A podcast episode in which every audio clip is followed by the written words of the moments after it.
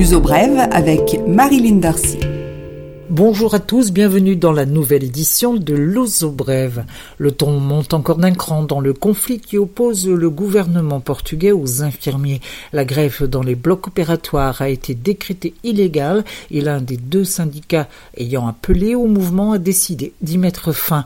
Les infirmiers qui ne se présenteraient pas au travail seraient accusés d'abandon de poste, une faute grave qui peut mener au licenciement.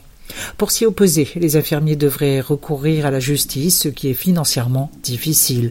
Le second syndicat semble vouloir poursuivre le mouvement. Son responsable a décidé de faire grève de la faim pour protester contre l'attitude du gouvernement. Le gouvernement qui vient d'ailleurs d'être remanier une procédure au caractère plutôt technique, mais qui permet aussi à ce gouvernement socialiste de renforcer son aile gauche avec le dossier logement qui va être traité au sein d'un super ministère. Une loi est en préparation pour être adoptée vers la fin du mois d'avril. Un gouvernement qui par ailleurs a affronté une motion de censure déposée par le petit parti de droite CDSPP. Ce parti justifiait sa démarche par le fait qu'il considère que l'actuel gouvernement est au bout du rouleau, qu'il est incapable de trouver des solutions aux maux du pays et qu'il ne pense qu'aux législatives. La gauche majoritaire au Parlement a rejeté la motion.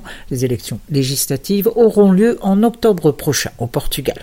9589 retraités étrangers bénéficient du statut non résident habituel, selon les derniers chiffres officiels basés sur la déclaration fiscale la plus récente. Un tiers de ces retraités sont des Français, mais les demandes en provenance de l'Hexagone reculent. Depuis 2009 et l'instauration du système qui dispense d'impôts sur la retraite ou limite la taxe à 20% sur les revenus des professions à haute valeur ajoutée, c'est un total de 27 367 statuts qui ont été attribués, soit moins de 3000 par an. Le tourisme a reculé en 2018 au Portugal, Brève en a déjà parlé, mais la tendance est confirmée. Cependant, la balance commerciale reste positive. Elle frôle les 12 milliards d'euros, un chiffre plus qu'honorable, mais qui traduit une décélération face aux 19 milliards d'euros enregistrés en 2017. Selon la Banque du Portugal, le tourisme devrait peser 9,6% du PIB portugais en 2021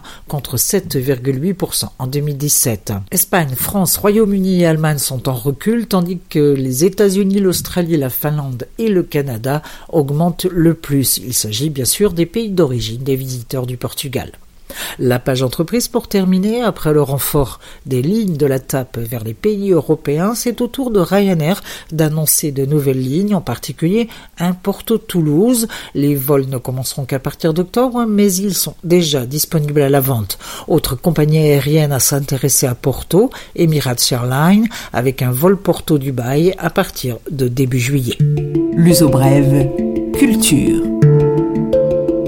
Les suggestions culturelles, elles commencent aujourd'hui par un livre, un album de photos plutôt. Et quelle photo Celle prise par un conducteur de tram lisboète, Raphaël Santos, qui depuis longtemps répertorie les meilleurs moments de la vie du tram, soit dans son blog, au Diario du Tripulant, soit le journal du conducteur, soit sur Instagram. L'album s'appelle Instatram. Une présentation est disponible en français comme en anglais. Les photos réunies dans l'album donnent la sensation d'être un voyageur privilégié. Pour l'instant, Instatram est disponible uniquement à la librairie spécialisée dans les voyages Palavra do Viajante, au numéro 34 de la rue de San Bento à Lisbonne, ou bien directement auprès de Rafael Santos par le mail livro.diariotripulant.hotmail.com. C'est pour les amoureux du tram et de Lisbonne.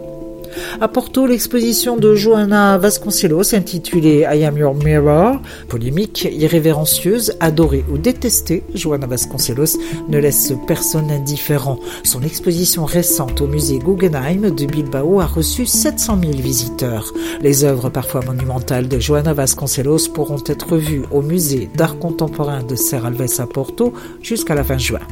Du jazz à cache-cache avec le trio de Daniel Neto, un musicien prometteur. En hommage à Wes Montgomery, le guitariste s'est entouré du pianiste Samuel Lertier et du batteur Alexandra Alves. Ce sera les 22 et 23 février, place Cidade da Vitoria à Cascais. L'ouzo brève est maintenant terminé. Je vous retrouve avec plaisir la semaine prochaine. À bientôt.